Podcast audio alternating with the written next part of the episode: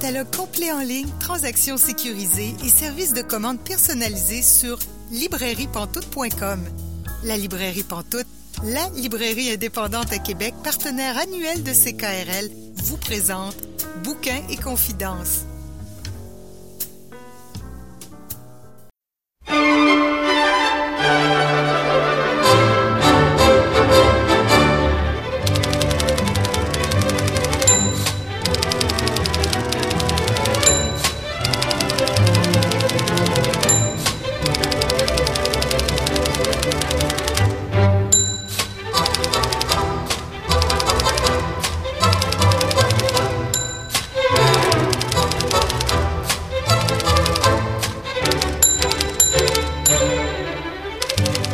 Bonjour, vous êtes bien Bouquin Confidence, Julie Collin au micro. Bouquin Confidence, c'est votre rendez-vous littéraire sur les ondes de CKRL. Cette semaine, notre invité est Gabriel Hosson. Je vais m'entretenir avec lui en deuxième partie d'émission. Aussi, nos deux chroniqueurs cette semaine euh, ont des thématiques euh, similaires pour leur chronique. Célia Chalfoun nous parle d'un livre qui a été écrit à propos de 30 écrivaines qui ont des pouvoirs extraordinaires et qui, malheureusement, souvent ont été oubliées. Elle nous parle de quelques-unes de ces 30 femmes euh, pendant l'émission. Marianne Gaillet, pour sa part, euh, nous parle d'Edith Wharton, une écrivaine euh, qu'il faut découvrir ou redécouvrir. C'est vraiment le mandat que s'est donné Marianne, de toute façon, de nous présenter des écrivains, des écrivaines dont on ne parle pas assez. Mais tout d'abord, parlons poésie.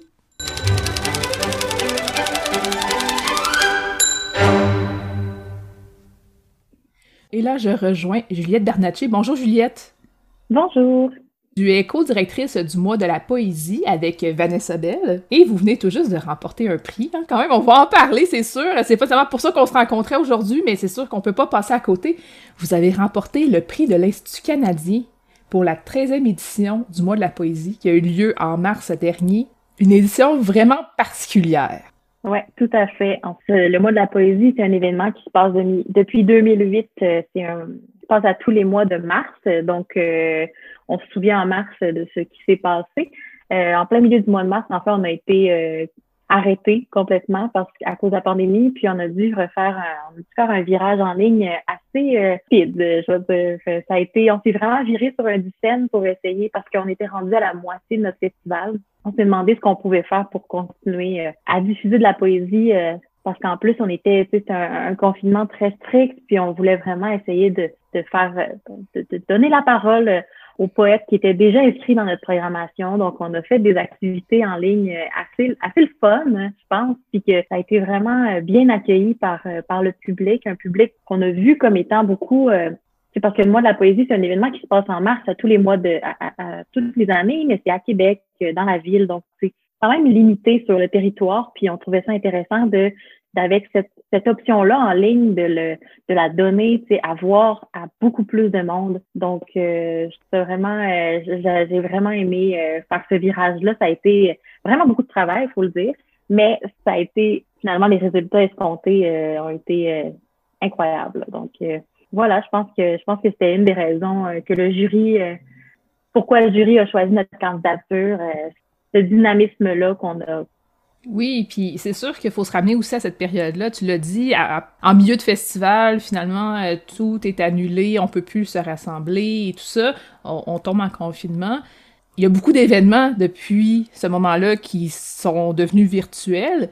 Mais vous, vous étiez vraiment dans les premiers, là. Donc, il n'y avait pas nécessairement non plus euh, euh, de bonnes pratiques que vous avez vues ailleurs. Il y avait vraiment beaucoup de choses à inventer. Ben, je pense qu'on peut, on peut le dire, là, ça a été une formule qu'on a utilisée pour Hygiène, le spectacle de poésie en ligne. Ça a été euh, une formule qu'on avait vue déjà à Françoise Stéréo. Il avait fait une soirée du genre. On a voulu créer quelque chose, donc que tout le monde peut faire un peu chacun de son bord, puis pour créer une très grande vidéo. Donc, ça a pris, bon, en fait, c'est un, spectacle de trois heures, puis c'était vraiment des segments de poésie. On avait demandé à chaque poète de nous faire une vidéo. Chaque poète qui se retrouvait dans la, programmation qui a été annulée finalement. Puis euh, ça, ça a été une soirée euh, vraiment mémorable parce que c'est ça, c'était le premier, un des premiers, c'était le 21 mars. Donc, on était ça faisait une semaine qu'on était confinés. Donc, tu sais, ça, ça a eu quand même, le timing a été, a été bon pour nous, je pense. Puis aussi notre façon de, de se dire, OK, tu sais, on essaye quelque chose, c'est pas grave si on se plante, parce qu'au moins, on va essayer de recréer quelque chose au moins, tu sais. Fait que je pense qu'on avait cette, tu sais, puis c'est ça, peut-être que ça a aussi été à notre avantage, donc qu'on n'avait pas, on n'avait pas vu rien de ce genre-là avant, donc on mhm. n'avait pas vraiment de comparatif, tu sais. On pouvait pas se dire, ah, oh, tu sais, je veux pas que ça ait l'air de telle affaire ou je veux pas que, tu sais, j'aimerais ça que ça soit euh, aussi bon que telle autre chose, tu sais. Donc, je pense que ça, ça a pu être à notre avantage autant vous n'aviez pas nécessairement de d'autres d'autres euh, festivals à observer puis pour apprendre autant ça vous a quand même apporté de pas avoir de points de comparaison aussi parce que ça vous a laissé vraiment le champ libre pour essayer des choses puis dans votre cas ben ça a fonctionné. Oui, complètement. La prochaine édition du mois de la poésie, est-ce qu'elle va se dérouler en format numérique? En effet, Scoop, ce sera c'est une programmation qu'on travaille déjà depuis avril. C'est toujours c'est, un travail à l'année. Hein. Puis justement, c'est un travail à l'année tant pour nous que pour les artistes euh, qui, œuvrent au mois de la poésie. Donc, c'est important pour nous de leur donner des conditions de travail exemplaires, ben, c'est les, les, conditions de travail qu'on leur donne habituellement, puis de pas avoir euh, la, possibilité que on se fasse nous-mêmes virer de bord. Euh, on voulait pas demander aux artistes de nous créer un spectacle présentiel pour finalement deux semaines avant lui mhm. dire ah non, finalement, ça marche pas. C'est des artistes, euh, parfois, qui sont en début de parcours, c'est leur premier spectacle, par exemple, puis déjà avoir à créer deux versions d'un show, c'est deux, deux matériaux extrêmement différents. Donc, on voulait vraiment leur donner les conditions les, les plus optimales. Puis pour nous aussi, on travaille, euh, on travaille beaucoup là-dessus. Puis, se dire que, par exemple, on réserve des salles de spectacle puis en disant que peut-être que on va pas pouvoir y aller. c'est du travail qui, en plus, on avait besoin d'être certaine qu'on allait pouvoir créer dans les meilleures conditions possibles. Donc, c'est pour ça qu'on a décidé de faire une programmation entièrement en ligne. Euh, les artistes, donc on a fait un appel de projet toujours, on a passé par un appel de projet, puis c'était pas de mentionner dans notre appel que ça allait être en ligne. On a décidé ça euh, euh, pendant. Puis euh, on est allé vers les artistes finalement, puis tout le monde était extrêmement emballé de pouvoir avoir la chance, en fait, de, se faire donner cette chance-là dès le départ, d'avoir plusieurs mois pour essayer d'imaginer une version en ligne de leur, de leur spectacle. Mm-hmm. On est un organisme de diffusion, mais avec tout ce qui se passe en ce moment, on s'est dit qu'on allait aussi aider à la production pour essayer de créer vraiment des conditions euh, optimales euh, de location de studio. Si par exemple on pense à du balado ou on voulait vraiment que ce soit des, projets qui soient réfléchis pour le numérique et euh, de la qualité du numérique aussi. Donc, euh, moi, j'ai commencé, j'ai fait mon premier mois de la poésie en 2019. C'est des conditions extrêmement différentes de coordination et de, de, gestion, mais c'est tout autant emballant. Moi, à mon avis, je trouve ça vraiment intéressant de pouvoir euh, toucher cette autre avenue-là qui est, bon, on va, on va se le dire, là, ça va rester peut-être pour quelques années encore. On va on va continuer à faire des, on va s'améliorer puis continuer à faire des spectacles, je crois, euh, ben, en fait, des, des projets, des créations peut-être plus numériques. Puis, euh, ouais, c'est pas à négliger pour le futur, à mon avis. Puis, je trouve ça intéressant aussi, on parle beaucoup en, au mois de la poésie qu'on fait des, des c'est un festival qui est assez éphémère. Hein. c'est des spectacles, donc il faut fallait que tu sois là. si tu voulais euh, vraiment voir ce spectacle-là, mais avec le numérique aussi, il y a cette possibilité-là que d'avoir une certaine pérennité d'archivage aussi. On peut archiver des projets, on peut. Donc ça, je trouve ça intéressant d'avoir cette, cette option-là qui, avec le numérique, qui est intéressante, euh, qui est plus diffusable aussi, tu sais, qui est diffusable à, plus large échelle, mais à plus large aussi euh, territoire, euh, mm-hmm. etc. Donc. Mais je trouve ça intéressant que vous ayez décidé que c'était pour être une version numérique, parce que souvent ce que j'entends, c'est ah, on verra quand on sera rendu là. on dirait que les, les les festivals, euh, les, les, salons du livre ou peu importe, espèrent que les choses vont avoir changé d'ici la prochaine édition. Vous vous dites, ben non, nous autres, on veut vraiment que les gens prévoient en fonction du numérique, puis c'est des conditions de création, en fait, qui, sont comme ça, puis c'est optimal de penser à une façon de créer un spectacle plutôt que de, ou une œuvre, peu importe, que de penser à un plan B, par exemple. Ben oui. Puis on s'est dit de toute façon, si, là, si vraiment, par miracle, en mars, on peut, on peut être en salle de spectacle, ben, ben tant mieux, on sera les seuls sur le numérique, mais ça va être ça aussi, tu sais, c'est pas. On est très optimiste quand même, là, tu sais, c'est juste qu'on s'est vu que pour nous, c'était plus. Euh, c'était mieux ainsi, puis on a la possibilité de le faire. On a quand même, je pense que Vanessa et moi, on a un dynamisme aussi qu'on peut on a, on a le goût de faire ça, on a le goût d'avoir des défis, on avait le goût d'avoir ce défi-là. On a, on a la possibilité aussi, parce qu'on travaille avec euh, des artistes qui sont tout autant dynamiques puis qui ont autant le goût d'essayer euh, de mettre à l'épreuve leur art. Ou... Et là, depuis le 4 novembre, on peut, ben, jusqu'au au 4 janvier, on peut s'inscrire au prix Geneviève Amillot. Qu'est-ce que c'est au juste le prix Geneviève Amillot? Euh, le prix Geneviève Amillot, ça a été instauré en 2014 par le Bureau des affaires poétiques. Euh, c'est en partenariat avec la librairie Pantoute, les éditions du Norrois et la revue Exit. C'est un concours d'écriture qui s'adresse à l'ensemble des poètes euh, professionnels et amateurs francophones de toute nationalité. Donc, c'est vraiment ouvert à la francophonie au grand complet. Euh, donc, ça avait vraiment le rayonnement de la pratique poétique tant au Québec qu'au Canada français qu'à l'étranger. Donc, c'est un concours exclusivement de poésie. Euh, on cherche des textes de poésie inédits, en prose euh, ou en vers, en vers libre. Il n'y a pas euh, de limite quant au nombre de textes qui sont présentés, mais les, les participants, les participantes ont des coûts, ont des frais d'inscription en fait à payer pour chaque texte soumis. c'est un peu comme ça qu'on arrive à vraiment à ce que le prix soit si, si le fun à la fin. Donc, euh, c'est euh, les, trois prix à gagner. Le premier prix, c'est une bourse de 1000 dollars qui est offerte par le Bureau des affaires poétiques. Le deuxième prix, c'est une bourse de 500 dollars qui est offerte par la librairie Pantoute. Et le troisième prix, c'est une bourse de 250 dollars qui est offerte par les éditions du Norrois. Puis euh, tous les, les, les, tous les lauréats, les trois lauréats lauréates, ils voient leur texte publié dans la revue Exit. Donc, euh, c'est aussi le fun parce qu'il y a cette possibilité-là d'avoir une première publication parfois. Donc, euh, c'est ça qui est intéressant avec ce concours-là, c'est que c'est vraiment ouvert euh, tant aux, poètes amateurs qu'aux poètes plus professionnels. C'est vraiment un concours qui est intéressant, qui est vraiment exclusivement de, de, poésie. Donc, il y a vraiment cette, cette spécificité-là qu'on avait envie de conserver par rapport à ce concours d'écriture-là. Puis, donc voilà, c'est un concours qu'on reçoit beaucoup, beaucoup de, textes à chaque année, puis c'est toujours un plaisir pour le jury puis les membres, du jury de, de décider donc c'est qui les, lauréats. On est vraiment content d'avoir euh, cette possibilité-là au, au, bureau des affaires politiques de, pouvoir euh, donner un, concours à de permettre aux gens de, nous envoyer des, parce que en fait le bureau des affaires politiques c'est quand même un, un organisme qui oui orchestre le mois de la poésie qui est plus euh, donc, un événement qui est plus dans la dans les arts vivants, on pourrait dire.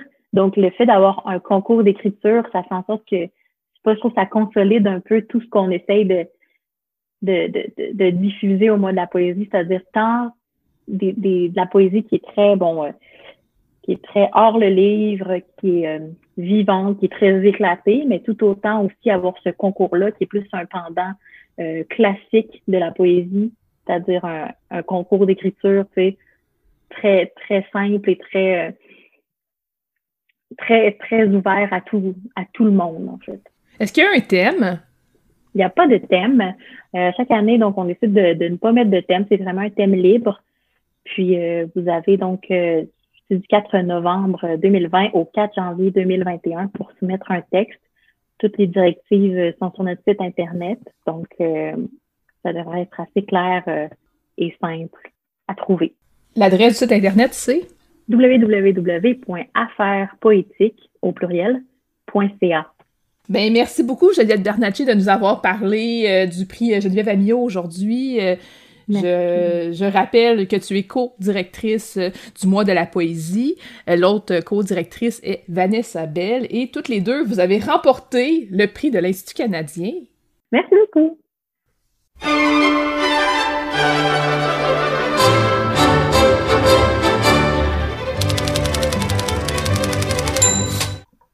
Vous êtes bien à Bouquin Confidence, Julie Collin au micro. Et là, je rejoins notre chroniqueuse Célia Chalfoun. Bonjour Célia. Bonjour Julie. Cette semaine, tu nous parles d'un livre que j'ai lu moi aussi il y a quand même quelques semaines, euh, Les sorcières de la littérature, 30 écrivaines au pouvoir extraordinaire. Un petit livre qui m'a vraiment accroché l'œil quand je l'ai vu euh, en librairie. Euh, il a été écrit par euh, Tayasaya Kitaskaya et illustré par Kaylee Horan. C'est un livre qui est sorti tout d'abord en 2017 en anglais et puis il est sorti en français en 2019 aux éditions Autrement. Et c'est un livre qui se lit relativement vite, qui, euh, comme le sous-titre euh, l'explique bien, présente 30 autrices, écrivaines et à d'autres qui ont d'autres pouvoirs extraordinaires que celui de l'écriture d'ailleurs. il y a toujours une illustration de chacune de ces créatrices et ensuite une petite page de texte qui présente leur univers. Et ce que j'ai vraiment beaucoup aimé dans la manière dont c'est abordé, c'est qu'au lieu que ce soit un portrait très traditionnel de quand cette personne-là est née, ce qu'elle a fait, puis, euh, et puis comment elle est morte, puis une liste de ses livres.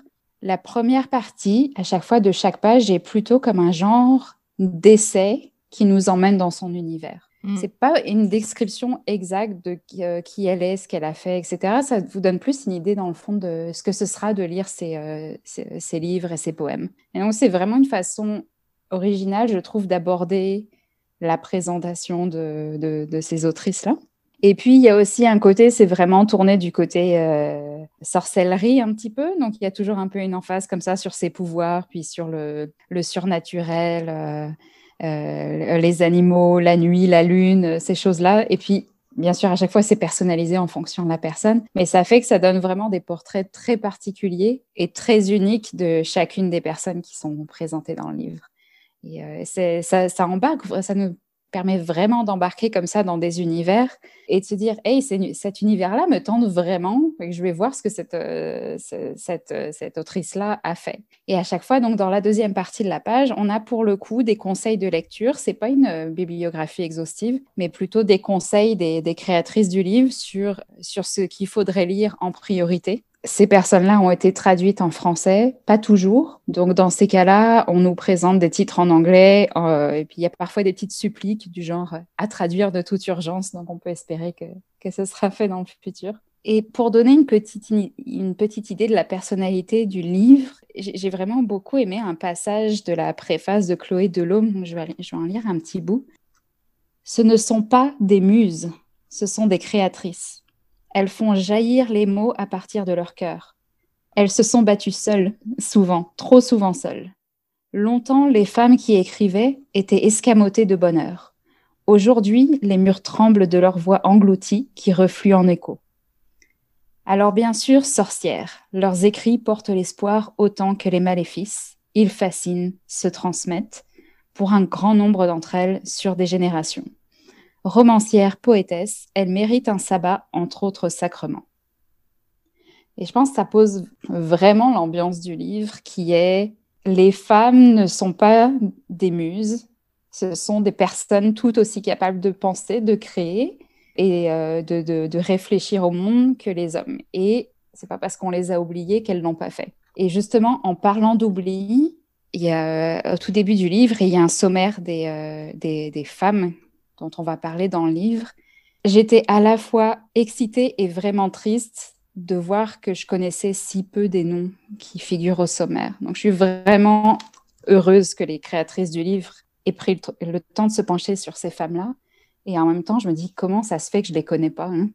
C'est pas un blâme personnel que je m'afflige là, c'est parce que je, on s'entend que, que, je lis euh, que je lis beaucoup, que j'essaie quand même de m'ouvrir au monde de, autant que je peux. Et malgré tout, la majorité des femmes qui sont à ce sommaire-là m'étaient complètement inconnues. Alors, dans un sens, c'est une opportunité parce que bah, c'est le moment de les découvrir. Et en même temps, comment ça se fait que j'avais jamais entendu leur nom avant hein? C'est comme. Mm. Euh, ça m'embête beaucoup. Il y a des noms qui, euh, que, tout le monde connaîtra, mettons Emily Brontë, Agatha Christie, Emily Dickinson, ça c'est euh, Virginia Woolf, ça c'est des, des, noms qu'on a quand même pas mal l'habitude d'entendre mais il y a beaucoup d'autres noms. Par exemple, euh, après, c'est peut-être très personnel, hein, on s'entend, mais Jamaica Kincaid, Alejandra Pizarnik, euh, Hurston, c'était des femmes dont je n'avais jamais entendu parler. Il y a beaucoup de femmes là-dedans que justement, c'est ça, on les on les connaît pas, on les a oubliées, des femmes dans le fond qui, c'est ça, on a moins parlé de leurs œuvres, peu importe, avec les années. Où elles n'ont pas eu la reconnaissance qu'elles méritaient de toute façon à ce moment-là, parce que la littérature était beaucoup euh, pour les hommes, finalement. C'est ça. Et par exemple, pour Zora Neale Hurston, euh, le petit portrait qui est fait, qui est fait d'elle m'a absolument fascinée. Et euh, c'était une anthropologue, une folkloriste et une étoile filante de la Harlem Renaissance. Née en 1891 et décédée en 1960. Elle a écrit des romans qui faisaient la part belle à des héroïnes noires et valeureuses, comme le dit le livre. Elle sillonnait le sud des États-Unis pour euh, enregistrer des légendes populaires. Elle a, fait beaucoup de photographies aussi et elle a été complètement oubliée, même avant même de mourir. Et euh, donc il y a un portrait d'elle, une illustration qui est vraiment magnifique. Et euh, j'ai qu'une hâte après avoir lu ce petit livre, c'est de me plonger dans son œuvre. Parle d'elle, mais il y en a plein d'autres, des comme ça, euh, dont, dont, on n'a pas forcément entendu parler. Par exemple, Yumiko Kurahashi, Kurahashi pardon, qui était une diseuse de bonne aventure japonaise, qui est morte en 2005. Je ne sais pas si ça te dit quelque chose, toi, Julie. Pour moi, c'était euh, une nouveauté. Et euh, je vais lire un petit bout de, de, du portrait qui est fait d'elle parce que je le trouve très beau. Tourmentée par tes mauvais rêves, tu consultes Yumiko pour recevoir ses oracles. Munie d'une boule de cristal, elle écoute le récit de tes visions. Ceci prophétise-t-elle en hissant une sphère au-dessus de, sa tête. Ceci est le réceptacle de ton subconscient. Voilà que la voyante, la voyante fracasse tout à coup l'astre de verre sur le sol et que tu t'étouffes sous un nuage de vapeur âcre. Et voilà, en quelques lignes, je trouve qu'on a déjà tout un univers qui se met en place. Mm. Et c'est pareil, moi j'ai lu ça, je me suis dit, mon Dieu, qu'il faut que je lise, euh, il faut que je la lise parce que ça a l'air absolument fascinant, euh, oui. cet univers-là. Et bref, il y, y, en a plein comme ça, fait qu'il y en a 30, hein, fait que je, je on n'aura pas le temps de parler de tout le monde, mais c'est ça, je trouve qu'il y, y, a vraiment un côté exaltant à lire sur toutes ces femmes qui ont créé de plein de manières différentes certaines via les contes, certaines via les poèmes, certaines via euh, les romans, euh, d'autres par l'anthropologie, etc., etc.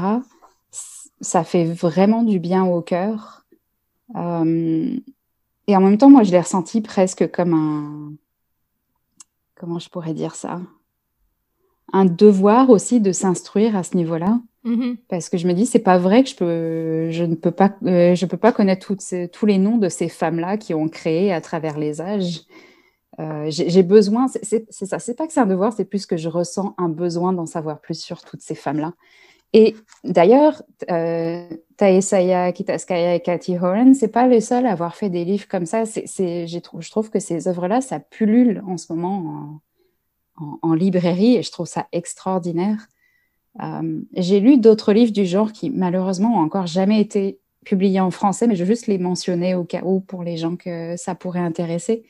C'est une, euh, illustratrice, créatrice qui s'appelle Rachel Ignotowski et qui a publié en anglais trois livres qui s'appellent Women in Art, euh, les femmes dans l'art, Women in Sports, les femmes dans le sport, et Women in Science, les femmes en sciences et qui c'est pareil, c'est le même principe. Ce sont des portraits de femmes qui ont changé le monde de l'art ou le monde sportif ou le, le, monde des sciences et dont pour la plupart on ne se rappelle même pas du nom, mm. soit parce qu'elles sont tombées dans l'oubli, euh, soit parce que euh, ben, parfois, notamment en sciences, euh, leurs contributions ont été volées, mm -hmm. tout simplement. Euh, réattribuées à des hommes euh, par, par, la suite ou sur le coup volées par ces hommes-là. Et qu'il y a vraiment un, c'est ça. Moi, je ressens vraiment un besoin de me réapproprier ces noms-là, puis de, les laisser peupler mon imaginaire. C'est ça, c'est vraiment un, livre qui se lit très vite, euh, avec des illustrations absolument magnifiques. Et euh, ça permet vraiment de picorer des univers et après de se dire, tiens, je vais essayer de lire telle ou telle personne fait que ça permet vraiment de faire des, petites découvertes comme ça, euh, en se laissant porter par les atmosphères plus que par des biographies plus traditionnelles. C'est euh, vraiment le fun. Je le recommande chaudement.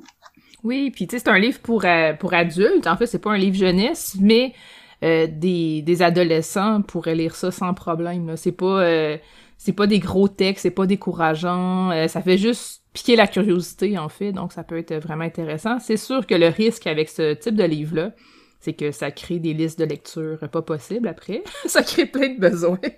oui, ça, je, je, je, peux le confirmer, c'est un problème, effectivement. euh, mais effectivement, comme tu disais, des, des ados pourraient lire ça. Euh, je ferai un peu plus attention à mettre en de, entre des mains plus jeunes, parce qu'il y a parfois des, euh, des, des, univers qui font vraiment frémir. Hein. Mm -hmm. Puis euh, ça pourrait peut-être vraiment impressionner un peu trop des, des personnes plus jeunes, je pense. Ouais, ça c'est sûr. Tu sais, je te, je te lance quelque chose comme ça. Est-ce que ça te tenterait de prendre une mission comme ça, de lire un, des, un livre qui est recommandé là-dedans, puis de nous en parler à l'émission? Oh, avec plaisir. De toute façon, j'avais déjà commencé une liste mentale des, euh, des femmes que je voulais lire, puis il y en a, il y en a beaucoup là. Fait que il y a des, je le ferai avec plaisir, puis il y a de grandes chances que je le fasse plus qu'une fois d'ailleurs. Parfait. Donc, euh, c'est vraiment, c'est ça, moi, ça m'a vraiment donné le goût de, découvrir aussi toutes sortes d'univers. Il y avait ce livre-là qui m'a donné euh, le goût de découvrir euh, certaines autrices qu'on qu'on a oubliées. Puis il y a aussi Les Constellés de Daniel Grenier qui m'a causé toute une liste de lectures aussi à faire éventuellement. Mais c'est ça, il y, a, de l'inspiration là-dedans, puis il y a vraiment des femmes très talentueuses qui, malheureusement, trop souvent, ont été oubliées. Exact. Fait que c'est, euh, on peut vraiment remercier les, euh, les personnes derrière, ces ouvrages qui font tout un travail de redécouverte et qui mm-hmm. nous permettent de, de nous rappeler ces noms-là. Un grand merci à, à ces personnes-là. Tu nous rappelles le titre, Célia? C'est Les sorcières de la littérature, 30 écrivaines au pouvoir extraordinaire. C'est écrit par Taïsia Kitaskaya et illustré par Cathy Horan et c'est sorti aux éditions Autrement en 2019. Merci beaucoup, Célia Chalfoun. Merci, Julie.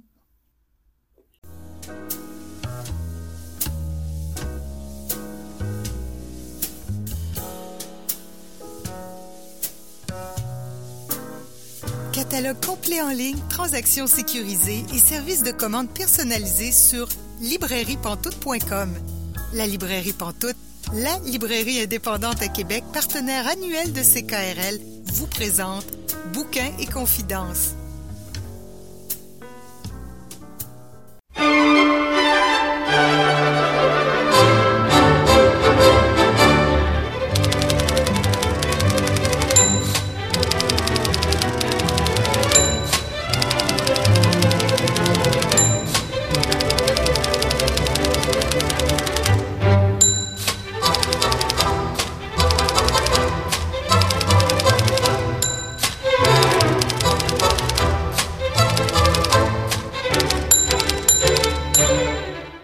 Vous êtes bien bouquet Confidence, Julie Collin au micro, et là, je rejoins notre invité de la semaine, Gabrielle Osson. Bonjour, Gabrielle.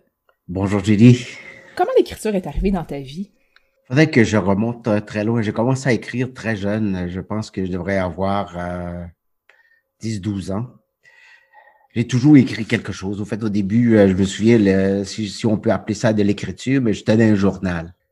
c'est un, journal un peu d'adolescent où je mettais des états d'âme et tout ça. Et euh, mes réflexions, si on pouvait avoir des réflexions profondes à cet âge-là. Mais quand même, c'était, euh, quand je les ai relus euh, quelques années après, c'était des années quand même de, de changement. Puis tu vois ça que les questionnements que qu'on avait à cette époque-là, puis tu dis waouh, donc est-ce que je pense, comment ça se fait que je pensais à ces choses-là à si jeune? Et j'ai toujours été un grand lecteur. Et je pense que la lecture m'a amené, quand j'ai commencé à découvrir euh, les, les, Lamartine, euh, les Hugo, etc., vers la poésie. C'est comme tout naturellement. Donc, je, suis allé des, des, des cahiers d'écoliers, là. Donc, j'écrivais des cahiers, des cahiers, des cahiers, puis que je gardais à la maison. Puis ma première publication assez étrange, c'était, euh, j'avais un collègue qui savait que j'écrivais, parce que j'en parlais jamais à personne. Pas ne vois pourquoi que j'en avais parlé. Puis peut-être j'aurais jamais dû, mais lui en a parlé à, sa sœur qui tenait euh, le journal de l'école. C'est le petit journal qui publiait un petit journal euh, mm-hmm. de l'école. Puis elle dit, ma sœur cherche euh, à faire des entrevues avec des gens, des jeunes de notre âge. Puis je lui ai dit que tu écrivais, puis elle m'a demandé, est-ce que tu voudrais lui en parler? Oh, j'ai dit, jamais tu devrais faire ça, je voulais pas en parler à personne. Et euh, en tout cas, elle a été assez convaincante pour, euh, pour me dire, tu devrais me laisser au moins lire euh, un de tes poèmes. Et je te promets que je j'en parlerai pas à personne. Bon, mais j'avais, j'ai passé le cahier, puis euh, elle m'a dit, bien, il faut absolument que j'en parle de ça dans mon, dans notre journal de, de l'école, puis euh, les gens vont être très, très contents. Alors, c'est comme ça qu'à l'âge de, je sais pas trop, 13, 14 ans, euh, j'ai été, euh, j'ai fait ma première entrevue, mais j'ai eu ma, mon premier, ma première recension, entre guillemets, dans, dans un petit journal euh, d'une école. Malheureusement, j'ai jamais gardé de, de copie de ça parce que j'aurais aimé ça, voir ça aujourd'hui, qu'est-ce que ça, qu'est-ce que ça dit? Ça serait une, belle chose à mettre dans les mémoires. Et j'aime ça euh, me remémorer cette, euh, cette histoire-là parce que euh, à cet âge-là, on, c'est tellement secret. pour moi, la poésie, c'était juste pour moi, c'était pas pour les autres. Euh, donc, j'avais pas du tout l'idée de partage. Puis de le faire, c'est comme si je me mettais à lui. C'est comme si euh, quand je vais le rencontrer dans la rue, elle va, savoir tout ce que je pense.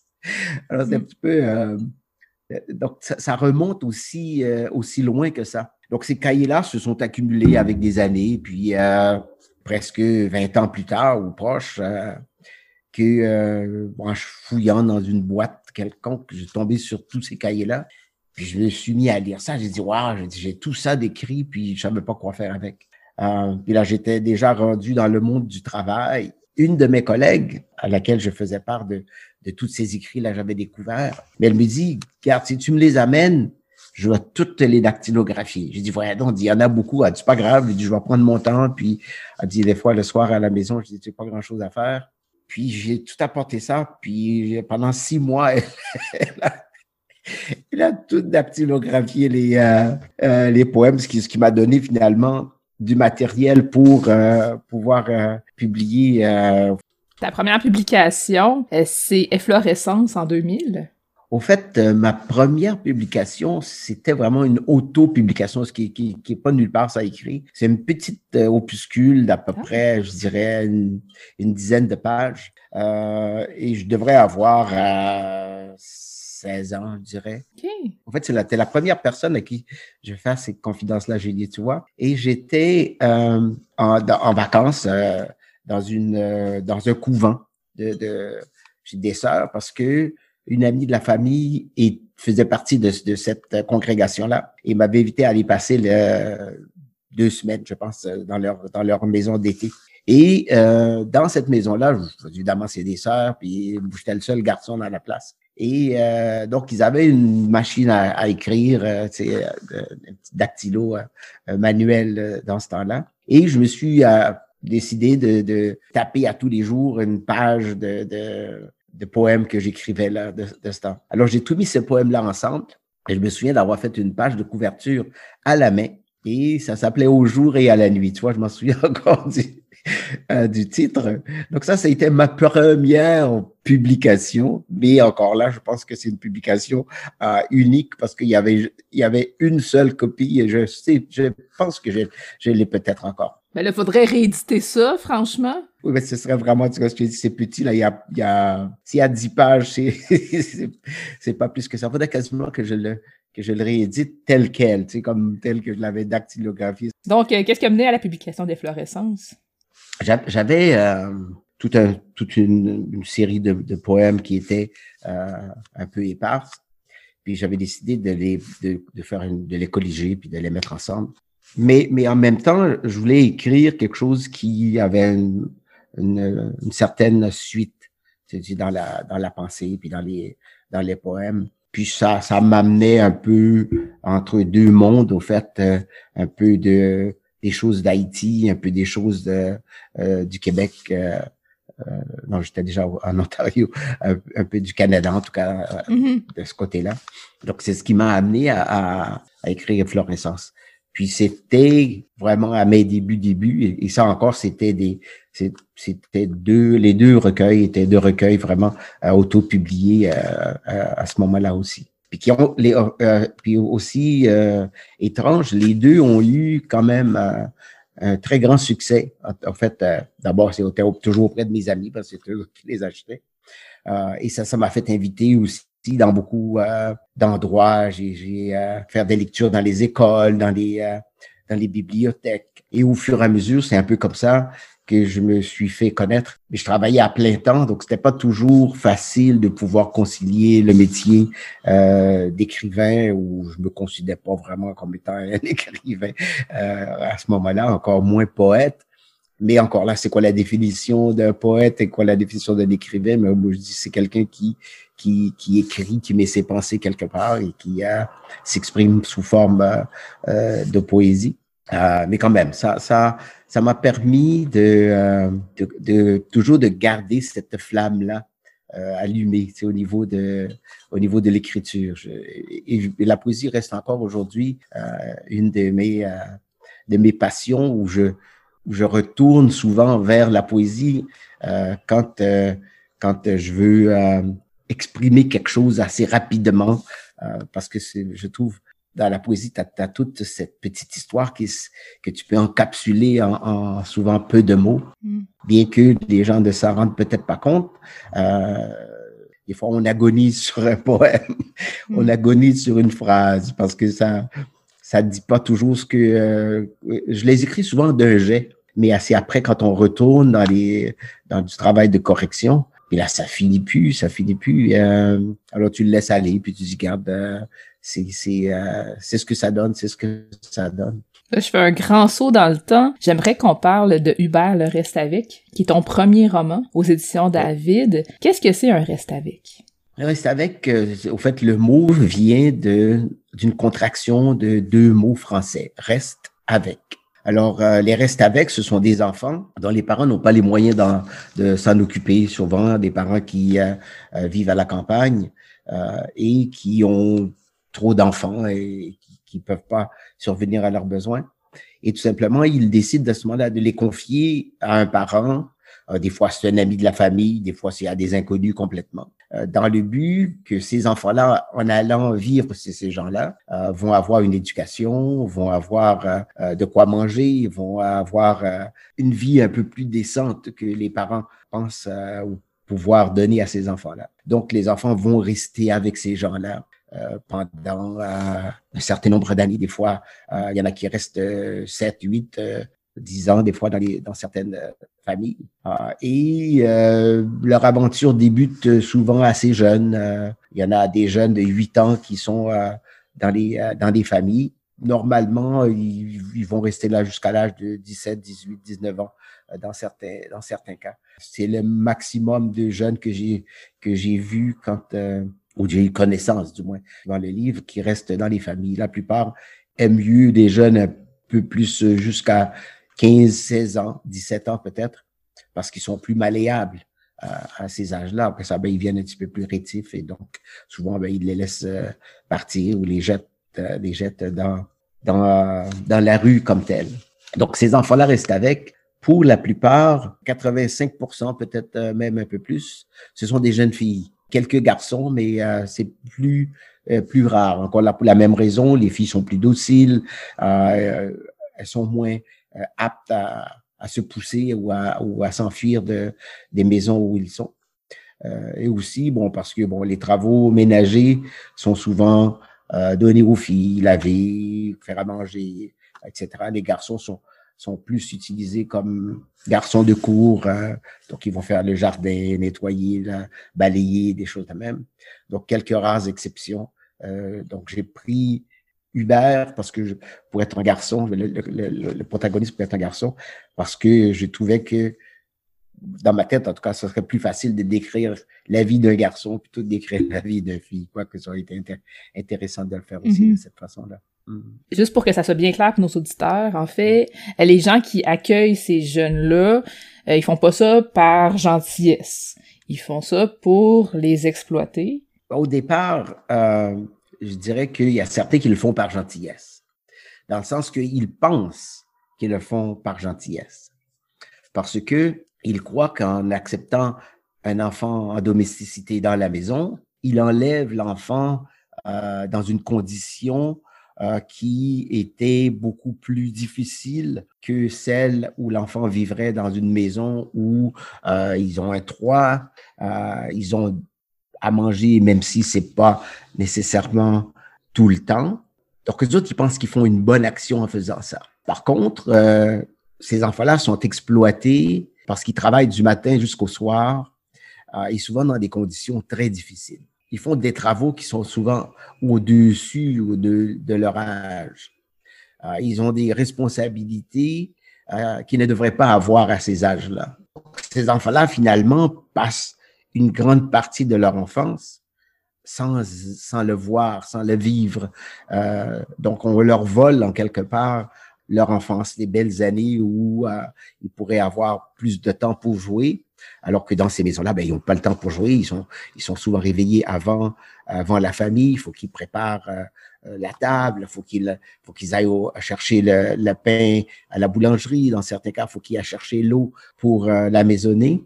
Donc, eux, ils n'ont pas ce loisir-là de prendre le temps de se réveiller le matin. Et, comme je, le décris dans le livre, ils sont souvent abusés par les membres de ces, familles-là qui les accueillent. Euh, et c'est des abus de toutes sortes, des abus physiques, des, abus verbaux et des abus aussi euh, où ils se font euh, euh fouetter, par exemple. Et aussi, mais dans, dans beaucoup de cas, sexuellement aussi par les différentes, les différentes personnes qui composent ces familles-là. Alors, ce sont des, des, des, jouets en réalité, si tu veux quelque part, si je peux, si je peux parler ça ainsi.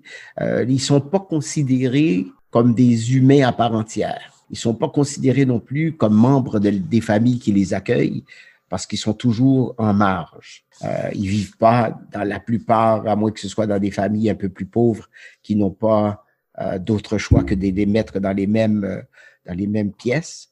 Ils dorment seuls, ils dorment soit dans la cuisine, qui sont souvent dehors de la maison. Euh, et j'ai vu dans certains cas euh, des enfants qui dorment presque à la belle étoile. Tout ce qu'ils ont, c'est ces genres de toits en tôle qui, qui les protègent. Et les quatre côtés, là, c'est ouvert euh, un petit peu aux quatre vents. Mais ça, c'est vraiment dans les familles beaucoup plus euh, plus pauvres qui sont euh, où, où, ces enfants-là restent. Dans la plupart des cas, ben, ils ont une, une, une pièce où dormir, mais euh, qui n'est pas nécessairement dans la maison. C'est un, un, état d'esclavage, l'esclavagisme euh, en soi où, que ces enfants-là, ces enfants-là vivent et dont ils peuvent très, très difficilement sortir sans des séquelles psychologiques euh, profondes qui les suivent jusqu'à leur, leur âge adulte.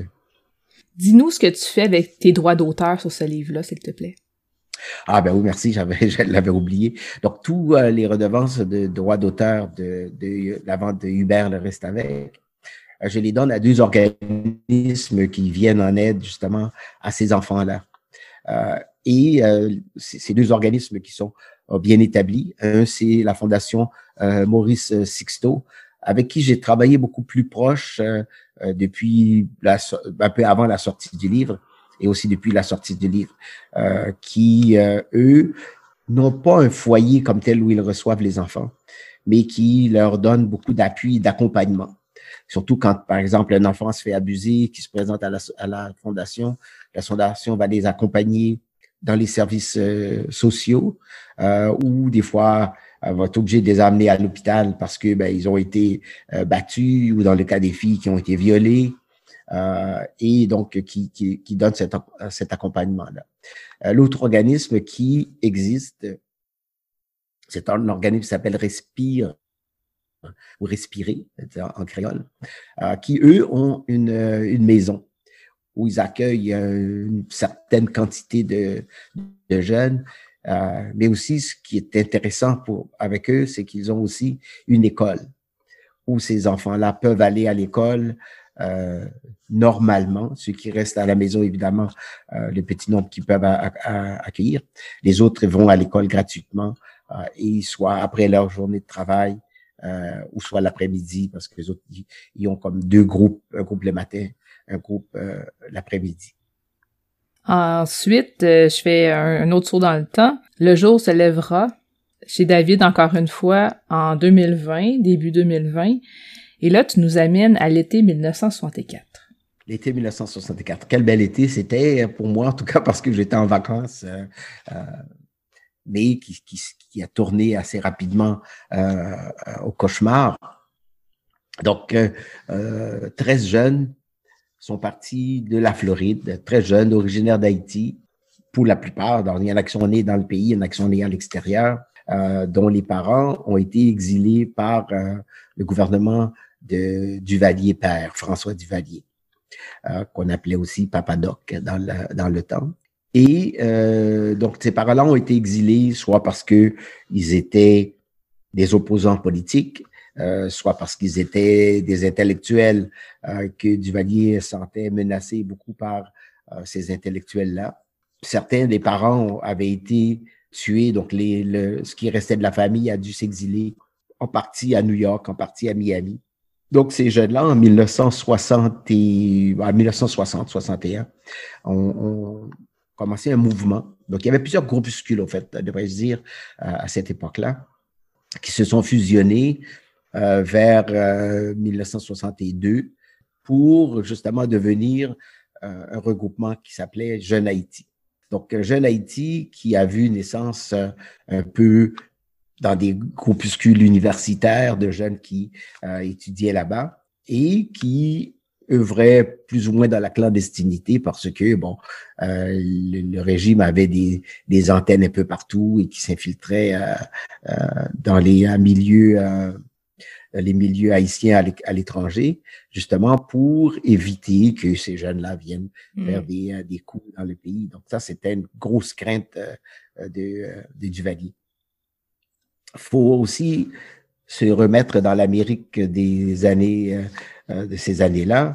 Le jeune idéaliste euh, John Kennedy est arrivé au pouvoir, euh, démocrate, il veut changer la donne dans dans les pays des Antilles, entre autres, on connaît toute l'histoire qu'il y a eu avec Cuba, parce que Cuba a été un peu le premier bastion, foyer communiste dans les Caraïbes. Euh, et Kennedy, ben, ils ont fait, euh, ils ont joué des pieds et des mains pendant plusieurs années pour essayer de renverser le régime euh, de Castro, qui, soit dit en passant, est arrivé au pouvoir. en fait, ils n'ont pas, arrivé, ils ont pris le pouvoir à, Cuba à peu près en même temps que Duvalier arrivait au pouvoir en Haïti. Donc, ça, c'est un petit peu drôle de, de, parallèle. Mais deux mondes complètement différents. Euh, Duvalier qui est arrivé comme sauveur un petit peu de la nation euh, haïtienne et qui dit que bon euh, il va donner le pays aux, aux, Noirs et qui va aussi changer la donne et amener une stabilité politique et économique dans le pays. Et Castro qui veut faire un peu la même chose, mais plus en partageant lui les, ressources du pays avec le peuple cubain. Et Duvalier va se trouver très, très tôt en opposition à Cuba, dans le sens qu'il va dire aux, Américains, voyez, je suis le rempart contre le communisme euh, dans, les, dans les Caraïbes. Donc, si vous voulez pas avoir un autre Cuba dans votre cour, donc il faut que vous euh, appuyiez le régime euh, que je représente et aussi empêcher que les groupuscules qui se forment aux États-Unis, euh, les, les, les, les, tentacules sont, vont loin. à ce moment-là, de les empêcher de, de, prendre naissance euh, dans le pays.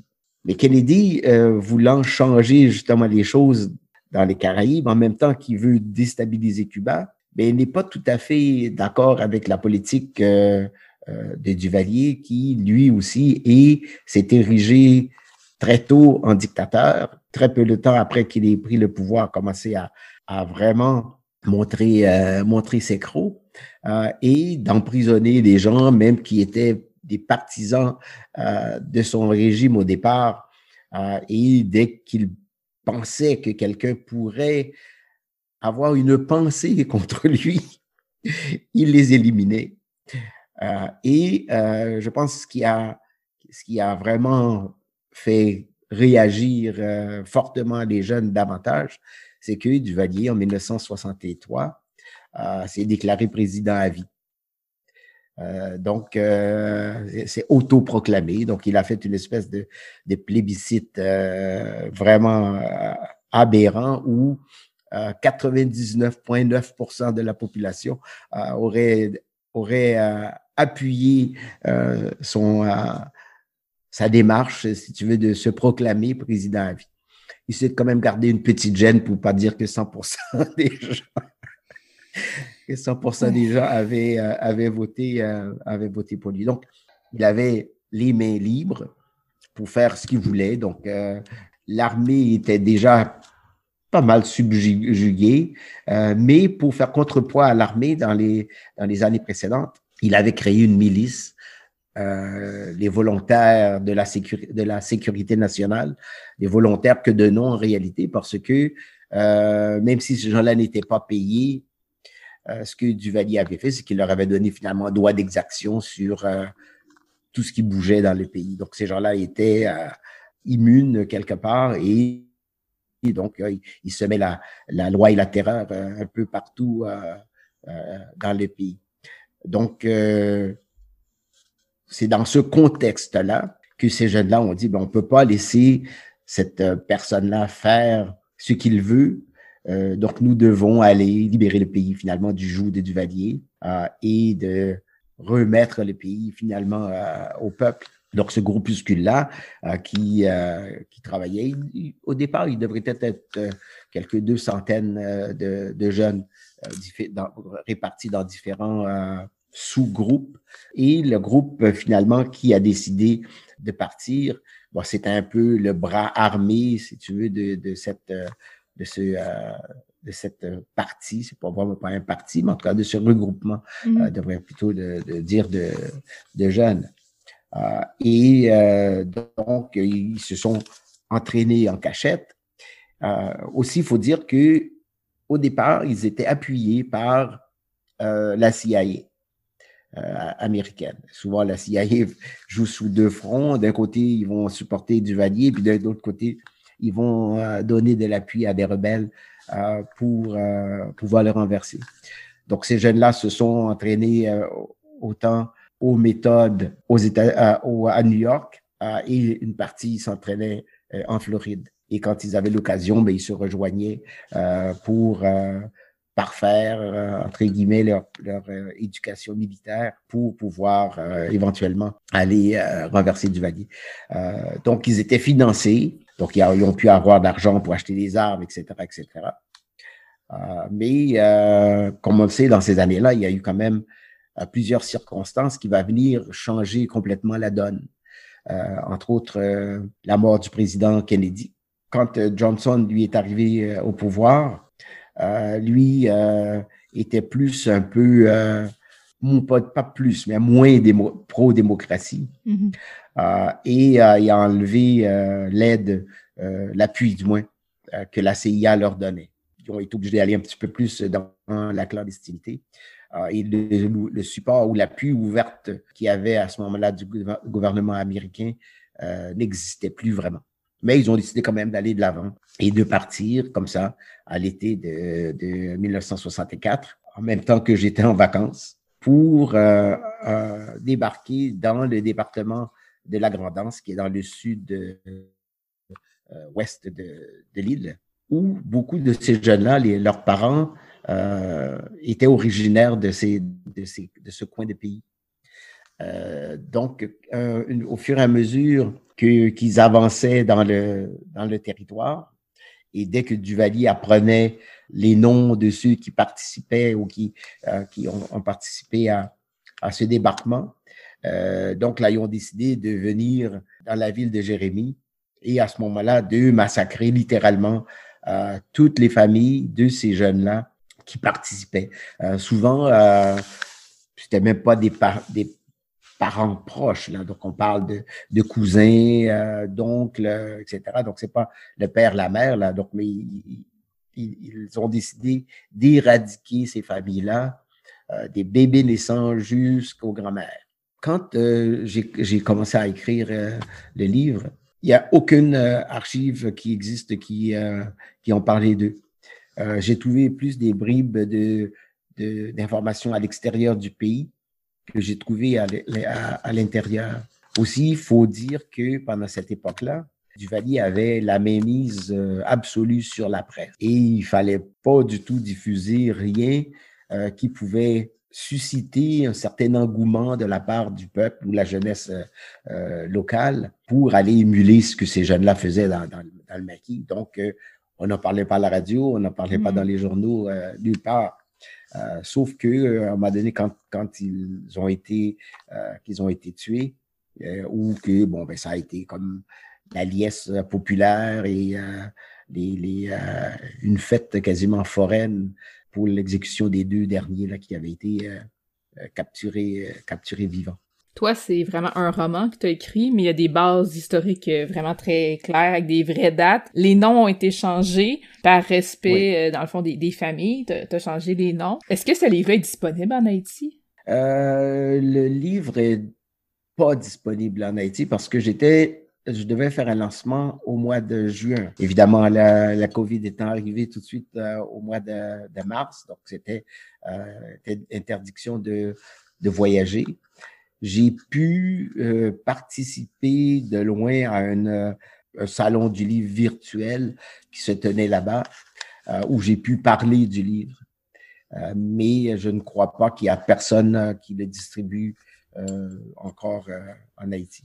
Ça serait important pourtant, parce que c'est vraiment lié à l'histoire d'Haïti. Tout à fait, tout à fait. Et j'espère qu'un jour, quand la pandémie va, va cesser, puis qu'on va pouvoir aller euh, encore voyager, euh, que j'irai le présenter euh, là-bas. J'aimerais retourner dans la ville, justement, où ces jeunes-là ont vécu et refaire un petit peu le, le, le parcours, ne fût-ce que marcher dans leur, dans leur pas, etc.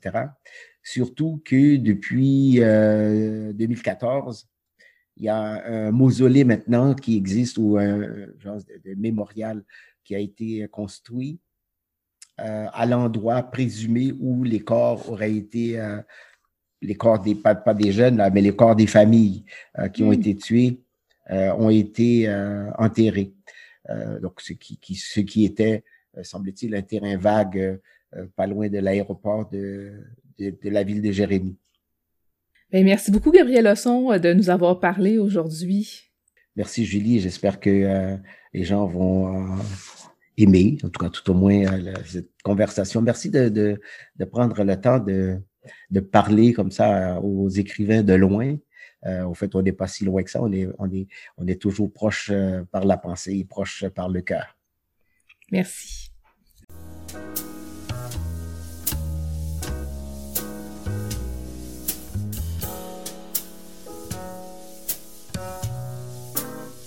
Catalogue complet en ligne, transactions sécurisées et services de commande personnalisés sur librairiepantoute.com. La librairie Pantoute, la librairie indépendante à Québec, partenaire annuel de CKRL, vous présente Bouquins et confidences.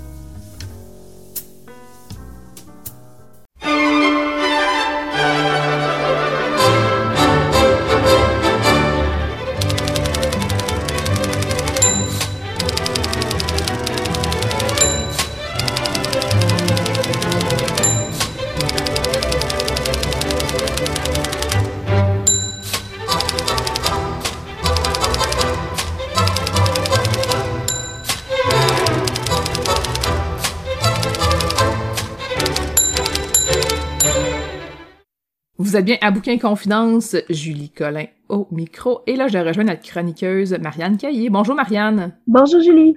Cette semaine, tu nous fais découvrir une autrice dont j'avais jamais entendu parler. Euh, c'est vraiment un mandat que tu t'es donné hein, de nous faire découvrir ou redécouvrir des classiques. Dans ce cas-là, je ne connais pas cette autrice. Peut-être que j'ai déjà vu son nom à quelque part, mais ça m'a pas marqué malheureusement. De qui s'agit-il? Il s'agit d'Edith Wharton. On a eu au début du 20e siècle beaucoup d'autrices féminines qui ont été populaires, voire très populaires à leur époque et qui sont tombées dans l'oubli. Edith Wharton appartient à cette vague-là, surtout au niveau francophone. Au niveau anglophone, elle a été beaucoup moins oubliée, étant donné qu'elle a toujours écrit en anglais. Mais elle n'était pas hyper connue au niveau francophone. Alors, pour nous autres, c'est comme genre, c'est qui cette personne-là? Mm-hmm. Donc, Edith Wharton, elle est née Edith Jones en 1862 à New York. Elle vient d'une famille qui est extrêmement riche. Je dirais une famille qui est presque aristocratique. Ben, je sais pas si vous avez vu le film Titanic, je sais pas si tu l'as vu, hein, plutôt Julie. Il y a des Américains là-dedans qui sont super riches, qui sont toujours bien vêtus, puis qui fréquentent la haute société anglaise, même s'ils sont regardés un petit peu de haut. Mm-hmm. C'est de ce genre de famille-là qu'elle provient. Donc, une famille qui a tout plein de petits codes sociaux de vie en société qu'il faut respecter, que si tu n'es pas né dans ce milieu-là, tu les connais pas. Et c'est un milieu qui est extrêmement raffiné. C'est aussi un milieu où est-ce que ses parents n'ont jamais travaillé, ses parents sont des propriétaires terriens. Elle va passer son enfance en Europe. À quelques mois, ses parents embarquent dans un bateau et partent pour le vieux continent. Il y a deux raisons à ça. Première des choses, c'est une question de taux de change. Ça coûte beaucoup moins cher à l'époque de vivre en Europe quand tu payes en dollars américains. Et deuxième chose, 1862, ben, c'était en plein milieu de la guerre de sécession. Donc, Mm. il se pousse. Mais ça va lui permettre d'apprendre à parler français, allemand et italien. Elle les parle couramment en plus de l'anglais. La famille revient aux États-Unis quand elle a 12 ans. Edith Wharton, dès sa plus tendre enfance, c'est une lectrice extrêmement vorace. Quand elle revient aux États-Unis, elle a accès à la bibliothèque de son père qui contient plus que 700 livres. Pour l'époque, c'est une merveille. Mm. Or, son père se méfie des écrivains modernes, alors il n'y a que des classiques dans la bibliothèque. Ça va avoir une énorme influence sur son style d'écriture. Elle va commencer à écrire relativement jeune, mais elle va publier quelques poèmes, une nouvelle, essentiellement sous pseudonyme. Ses parents ne sont pas vraiment en faveur de d'une carrière d'écrivaine pour elle. À l'époque, dans sa classe sociale, les femmes n'écrivent pas, les femmes ne travaillent pas. Mm. Alors, c'est vraiment à l'époque où les femmes, le principal but dans la vie, c'est trouve-toi un mari. Après ça, occupe-toi de, ton mari et tes enfants.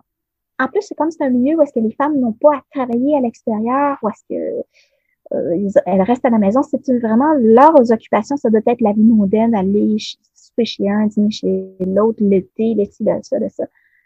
Elle va devoir outrepasser les limites que son milieu social lui impose pour faire une carrière d'écrivaine. Mais après le, le début de l'âge adulte, le début de sa vingtaine, elle va pas vraiment écrire. Il y avoir une grosse ellipse dans sa vie au niveau de l'écriture. Bon, première des choses, à 23 ans, elle va se marier avec Monsieur Edward Wharton, qui est de 12 ans son aîné, donc d'où son nom, Edith Wharton. Ça ne sera pas un mariage heureux. Première des choses, ils n'auront pas d'enfants. Monsieur va être infidèle à de très nombreuses reprises il va utiliser l'argent qu'elle a apporté dans le mariage pour euh, payer du luxe à ses euh, maîtresses. Et euh, plus ça va aller, plus la santé euh, mentale d'Edward Wharton va devenir fragile, à tel point qu'à un moment donné, ils vont être complètement obligés de s'isoler parce que lui fait des dépressions. Elle va revenir à l'écriture vraiment tranquillement, petit à petit. Euh, elle va publier en dehors de la fiction pour commencer. Entre autres, euh, et ça ne s'invente pas, un manuel de décoration d'intérieur, The Decoration of Houses en 1897, parce qu'Edith Wharton, toute sa vie, elle va avoir une passion pour l'architecture, la décoration d'intérieur et le jardinage. Vraiment, là, on est quasiment dans le modèle de la bonne femme de maison. Mm. L'autre chose qu'elle va publier, c'est des récits de voyage. Bon, Edith Wharton, au courant de sa vie, elle commence très jeune, elle a quelques mois, mais elle va traverser plus de 60 fois l'Atlantique, dans un sens ou dans l'autre. Elle va visiter au cours de sa vie à plusieurs reprises l'Europe au complet, euh, l'Italie, la Suisse, l'Allemagne, la France, l'Espagne, le Portugal. Elle va aller au Maroc. On sait qu'elle est allée aussi un peu en Autriche. Elle va voyager énormément. Donc, elle va écrire des récits de voyage. Mais jusqu'au début de la quarantaine, elle n'est pas dans la fiction vraiment. Elle le fait en cachette, en catimini, mais pas pour publier beaucoup.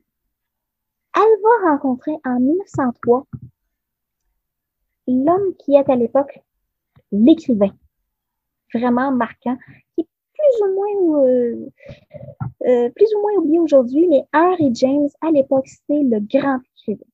Elle a écrit un roman qui est complètement oublié de nos jours et je pense que c'est pour le mieux, et qui parle d'une histoire d'amour entre un chevalier et une dame dans l'Italie du 16e siècle, genre euh, de raisin épais. Il va lire son roman et il va lui donner le meilleur conseil qu'il aurait pu lui donner. Il va lui dire, écris sur ce que tu connais. Elle Mm. vient d'un milieu social extrêmement codifié. Elle vient d'un milieu social où les relations entre les personnes sont super importantes. Qui a dit qui, euh, qui a dit quoi à qui, qui a fait ça, qui va marier qui, comment, tout ça. Et elle a un regard extrêmement acéré sur les gens qui sont alentour d'elle, sur les, les milieux qu'elle fréquente. Alors, elle va se servir de ça pour faire son œuvre littéraire. Elle a 40 ans quand elle commence pour vrai à écrire. Elle va écrire au cours des 35 années qui vont suivre 15 romans, 7 novellas, 85 nouvelles. Wow. Les romans les plus marquants, t'as Chez les Heureux du Monde en 1905, qui va être adapté au cinéma au début des années 2000 avec Gillian Anderson. Ethan From en 1911, mais surtout, le roman qui va avoir le plus marqué, c'est Le temps de l'innocence en 1920, pour lequel elle va remporter le prix Pulitzer en 1921. Et ça va être la première femme à gagner le prix Pulitzer. D'ailleurs, ce livre-là, Le temps de l'innocence, ça a été adapté par euh, Martin Scorsese euh, au début des années 90. Elle va s'installer définitivement en France à partir de 1907. Ça va être euh, une femme qui va toujours fréquenter les milieux littéraires de l'époque en France. Donc, les Jean Cocteau, les André Gide, le milieu littéraire, elle les connaît tous, elle parle français, donc elle les fréquente, il n'y a aucun problème. Et en 1913, comme le dernier point euh, important dans sa biographie, c'est de dire qu'elle va commettre quelque chose d'affreux, d'ignoble et d'absolument une honte absolue. Elle va divorcer. Et à ce moment-là, c'était pas très bien vu, hein? Ah, c'est, c'est absolument pas bien vu. Et elle va le faire quand même, ça fonctionnait plus depuis des années, son mariage. Elle va oser aller là. Et à partir du moment où est-ce qu'elle est divorcée, elle va mener sa propre vie. Elle va, à la fin de ses jours, elle vit dans son propre château en France. Elle va travailler comme infirmière durant la, la Première Guerre mondiale. Et euh, vraiment, euh, une vie, même si elle n'était pas une euh, féministe pour l'époque, elle n'était pas du tout dans ces mouvements-là, une femme qui a mené sa vie comme elle entendait tout Mhm. au cours de son existence. Mais bon, aujourd'hui, on va surtout parler d'un de ses romans. Intitule Les New Yorkers. J'ai choisi celui-là pour une raison très simple, c'est que euh, c'est le premier livre sur que j'ai lu. C'est un livre qui m'est tombé entre les mains. Je suis tombée là-dessus, j'ai regardé j'ai fait comme Wow, ça a l'air intéressant. Et pourtant, euh, parce que j'ai euh, écouté pour préparer ma chronique une entrevue avec le traducteur en français, le livre a été traduit au début des années 2000. Avant ça, il n'existait pas de traduction en français. Le traducteur lui-même dit ce roman-là a pogné à cause du titre parce que ça n'a aucun rapport avec l'histoire. Le titre en anglais, c'est Twilight Zone. Qu'on pourrait traduire, si on voulait, de façon plus précise, c'est ce moment-là, juste avant de s'endormir, où c'était comme un peu en deux eaux. Hmm. Pas encore complètement endormi, pas encore complètement réveillé. Quand on le lit, on comme, oh, oui, le titre en anglais est beaucoup plus juste. Mais bon, le roman a été traduit sous ce titre-là, alors le titre, c'est Les New Yorkers. Ça se passe aux environs de 1927, ça c'est la date de publication du roman, fait que c'est dans ces années-là. Et on va parler du personnage central qui est Pauline Manford. Pauline Manford, la première chose à savoir, c'est que c'est une femme occupée. Et garde, je vais même te lire l'extrait du roman qui le lit, qui le dit mieux que je ne pourrais le faire. Les programmes de Madame Manford étaient immuables. On en venait à douter que la maladie ou même la mort puisse les désorganiser. Tenter de modifier la mosaïque complexe de ces rendez-vous aurait été comme chercher à démolir la pyramide de Khéops avec le bout du nombril.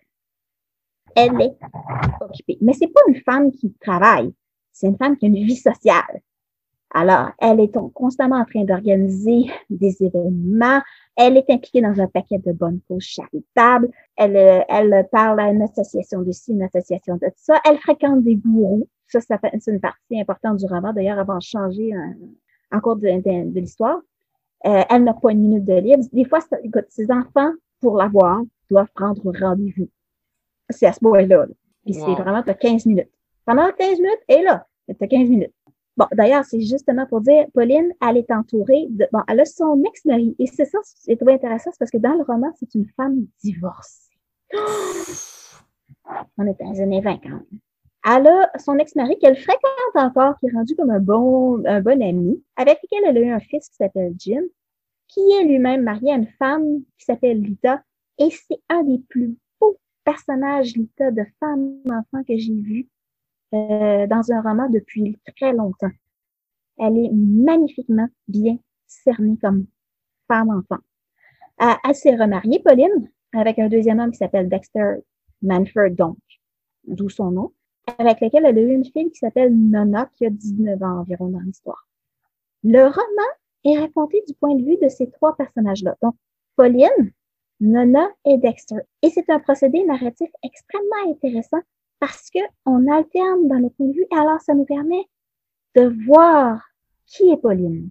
Parce Mm. qu'elle-même a une vision sur elle. Nona n'a pas la même. Euh, Dexter n'a pas la même. Et en faisant comme les trois points de vue, on réussit à vraiment avoir un point de vue hyper personnel sur ce qu'est cette Mm. femme-là. Qui est cette femme-là?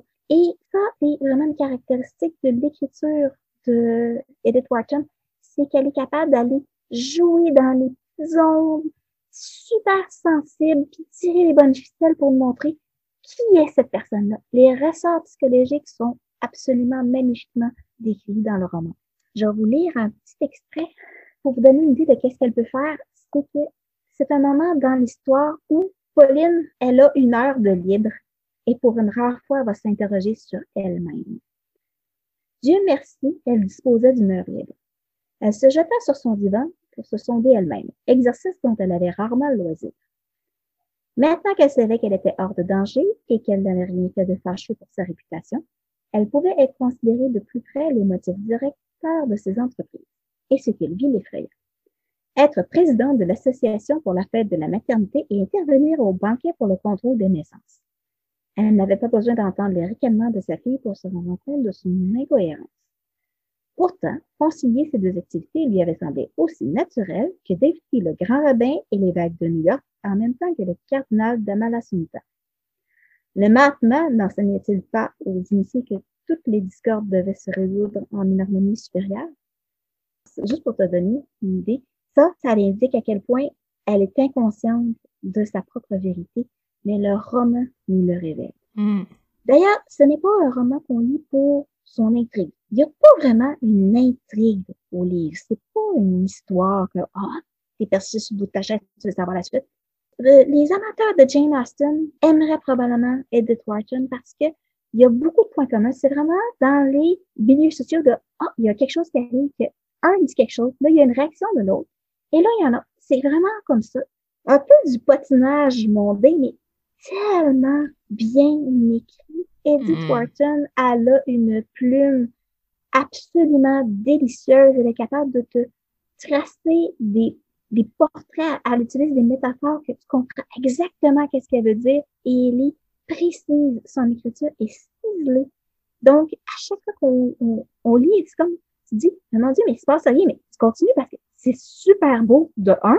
Deux, c'était comme genre, ah, il vient d'arriver quelque chose. Je me rends même pas compte à quel point. Mm. Mais non. Puis, et on continue et on continue. Donc, le roman Les New-Yorkais d'Edith Wharton, très belle découverte pour ma part, puis je le recommande fortement. C'est une autrice qui était tombée un peu dans l'oubli, mais qui vaut vraiment la peine d'être redécouverte. Ça a été traduit de l'anglais par Jean Pavant. Est-ce que tu as lu d'autres livres d'elle après? J'ai lu euh, une nouvelle qui a été euh, publiée euh, chez Folio euh, 2 euros, donc juste une nouvelle prise isolément qui s'appelle Les Lettres, qui était, euh, ça veut dire c'est le premier euh, texte de Edith Wharton que j'ai lu, euh, qui était absolument merveilleux. C'est un petit bijou d'à peu près 90 pages qui se lit en même pas une heure et qui, je veux dire, les New-Yorkais, c'est juste comme trois fois la nouvelle, mais l'écriture dans les deux cas, elle est superbe. C'est moi, c'est vraiment ce qui m'a vraiment accroché beaucoup à Edith Wharton. Ben, merci beaucoup de nous la faire euh, découvrir euh, ou redécouvrir peut-être pour euh, celles et ceux qui la connaissent déjà. En tout cas, moi, ça me donne envie de, la découvrir puis de, voir un peu qu'est-ce qu'elle a fait. Merci beaucoup, Marianne Caillé, d'ouvrir nos horizons comme ça. Mais ça fait vraiment très plaisir de le faire, Julie.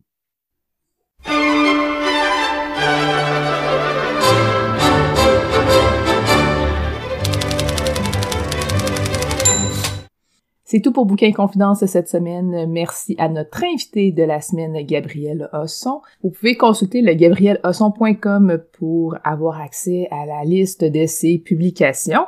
Merci aussi à Juliette Bernatchez de nous avoir parlé du prix Geneviève Amillot. Les inscriptions se déroulent jusqu'au 4 janvier 2021. Vous trouverez toutes les informations sur le site du Bureau des affaires poétiques. Merci aussi à Célia Chalfoun qui nous a parlé de Les sorcières de la littérature, un livre qui est paru aux éditions Autrement, qui est à propos de 30 écrivaines au pouvoir extraordinaire. Merci aussi à Marianne Caillé de nous avoir parlé de La New-Yorkaise d'Edith Wharton. C'est disponible chez J'ai lu. Reste à l'écoute de CKRL, c'est Rock'n'Roll Planète qui suit à l'instant. Passez une belle soirée et à la semaine prochaine!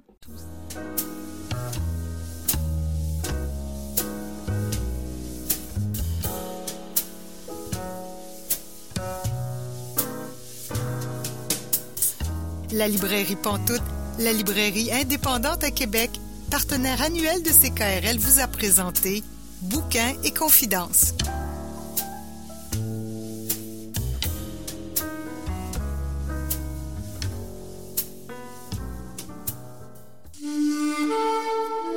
Cette émission est disponible en balado-diffusion.